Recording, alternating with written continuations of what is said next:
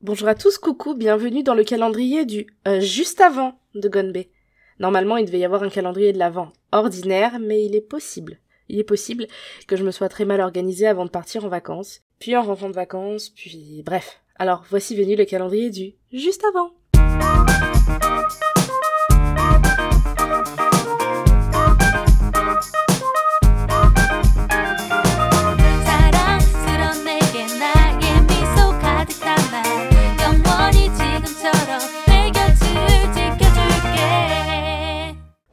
Le 15 décembre et hier c'était le jour des câlins. Si j'avais été moins désorganisée, ça aurait été le, thème du jour parce que vous savez comme j'aime les 14 de chaque mois, qui en République de Corée sont synonymes de fêtes plus ou moins commerciales et relativement orientées vie de couple. Enfin à part euh, en fait le 14 avril, elles sont toutes orientées euh, couple hein, quand même, mais bon bref. Hier c'était le Hug Day. Hug Day. Et le prochain, ce sera mon préféré, le Diary Day. Ne pas confondre avec le Diarrhea Day qui arrivera si vous faites les mauvais choix pour le réveillon comme par exemple décongeler la dinde sur un plan de travail et pas au frigo. Bref, le Diary Day, donc, c'est le 14 janvier et on s'offre des agendas ou un joli cahier, tout beau, tout neuf. C'est un peu pour mettre la pression à notre binôme, vous savez, avec un agenda, et elle ne pourra oublier ni les 14 de chaque mois, ni les anniversaires, ni les deadlines. C'est ma spécialité en plus, un peu, ça, les deadlines, non? Non, pas trop, non. Euh, enfin, Quitte à parler de deux calendriers dans un calendrier de l'Avent, on peut noter qu'il existe déjà cette année des jolis calendriers de l'Avent sur le thème de la Corée. Par exemple, sur Instagram, celui des, des madeleines coréennes qui détaille chaque jour un aspect de la culture de la Corée du Sud. Aline poste en story, mais aussi sur son fil, donc si vous êtes passé à côté, vous pourrez rattraper votre retard. J'ai déjà, pour ma part, fait un calendrier euh, podcast en 2020 qui est disponible euh, en description des épisodes courts où j'évoquais des points de culture que je trouvais rigolos, dont certains sont même maintenant un petit peu dépassés. Je pense par exemple à un épisode où je vous expliquais le calcul de l'âge un petit peu chelou en Corée, et en fait c'est plus trop d'actualité puisque cette année ça a été un petit peu remis en mode international. Les Américains, est-ce que vous devriez pas prendre exemple pour vos mesures à la con là? Je ne sais pas. Je pose ça là.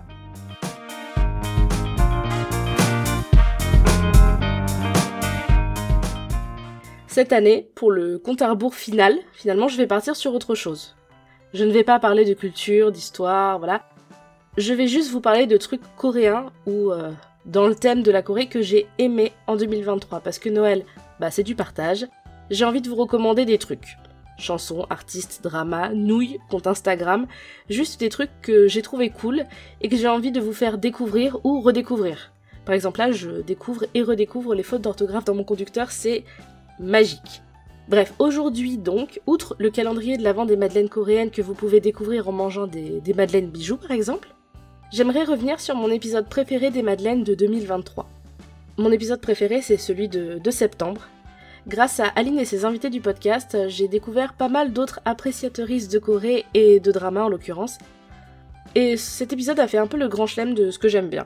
Un épisode des madeleines déjà, ben, c'est toujours cool qui parle d'un saguk. Donc c'est un genre que, moi personnellement j'apprécie particulièrement puisque j'aime trop l'histoire coréenne. Et les saguks c'est les dramas en costume un peu historiques. Et ça m'a permis de découvrir Margot Drama, que je suivais un petit peu de loin, mais depuis je la suis de beaucoup plus près, aux grandes dames de ma watchlist. L'épisode en l'occurrence euh, des Madeleines parle du drama Secret Door, et comme d'habitude, on va avoir une mise en contexte après avoir parlé du drama dans le détail, d'avoir parlé du casting, etc. Quand on aime bien un drama ou une série, souvent on va checker le casting, on va écouter la BO et tout, c'est sympa. Mais Aline a fait des recherches quand même assez pointues et pour lui avoir parlé, euh, genre elle a tout dans sa tête. Et euh, bah là c'est mon épisode préféré, mais en vrai elle en publie un par mois. C'est juste que voilà, pour 2023, c'est un épisode de podcast qui m'a marqué parce que depuis j'ai ouvert mon horizon à Margot Drama que j'écoutais un petit peu en dilettante. Et Margot Drama, elle euh, donne son avis sur des K-dramas, mais pas que. Elle a un petit fond weeb, donc elle parle de d'animé aussi un petit peu, de J-drama. Je vous spoil un petit peu quand même son fil. Et elle a aussi plusieurs interviews, des interviews d'associations, mais aussi des interviews de réal, euh, voilà, dans ses cartons. J'aime bien ses drama, euh, sous-côté en fait. Elle en est, euh, je crois, à 7 épisodes. Et on est sur des épisodes en général sur son fil qui tournent autour des 10 minutes. Des formats quand même assez réguliers en termes de publication et en termes de, bah, de format tout simplement d'épisodes. Et franchement, bah, c'est bah, c'est un peu une double triple recommandation que je vous fais certes. Mais euh, si vous avez un peu de temps libre autour de Noël, bon c'est assez rare en général, ou l'envie de vous cacher sous votre casque audio ou sous un plaid, ce sont des contenus qui sont pour moi assez feel good. Même si on n'a pas vu les dramas, ça reste cool. Maintenant que j'ai plus trop le temps d'en regarder personnellement, ça me donne un petit shot de drama, un petit shot de vague coréenne. Même euh, en étant au travail, dans la voiture ou en train de paniquer dans Cultura parce que je sais pas quoi offrir à la cousine du cousin de mon mec. Euh, ça fait vraiment le, taf. Ces podcasts. Alors dans le cas des madeleines coréennes, si on s'arrête au bon moment, ça spoil pas. en général, elle annonce le moment où ça va spoiler. Et euh, en ce qui concerne Margot Drama, elle marque quand elle donne son avis sans spoiler. C'est dans le titre de l'épisode. Donc c'est assez cool. Ça permet d'avoir une liste de trucs à regarder.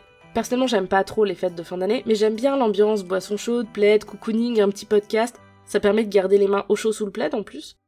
Et euh, briser la solitude qui parfois peut s'emparer du quotidien autour des fêtes. Et puis après, bah, vous aurez votre sélection drama pour passer le 31 en toute tranquillité, ou pour les plus fêtards, récupérer euh, le 1er janvier de votre gueule de bois, voyez. Donc euh, voilà ma double, triple, quadruple recommandation, parce qu'au final, je conseille aussi leurs Insta. Donc voilà pour ma quadruple recommandation, leurs Insta, leurs podcasts. Franchement, c'est feel good et on se dit à demain pour une recommandation qui n'aura absolument rien à voir.